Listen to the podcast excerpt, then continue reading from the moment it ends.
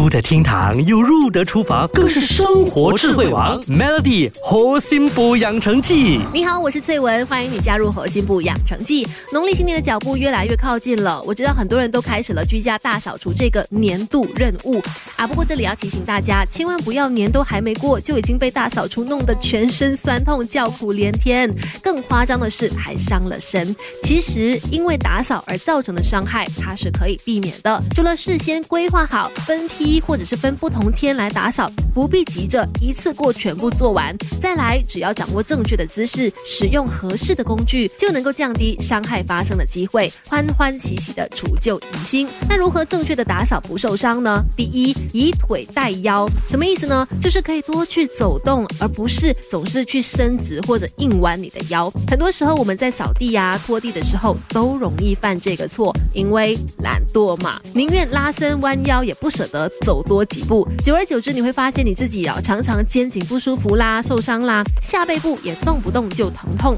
记得扫地或者拖地的时候，不要弯腰驼背，或者是身体过度倾斜去扫远处的地方。正确的动作应该就是以腿代替弯腰，多点走动，避免弯腰耸肩。同时呢，可以用两只手做的东西，就不要只用一只手，可以减轻手腕的负担，也避免手部的损害。还有哪些打扫的动作也有可能一个不小心伤身了呢？又应该怎么避免打扫伤害呢？明天我们继续聊，守着猴心部养成记。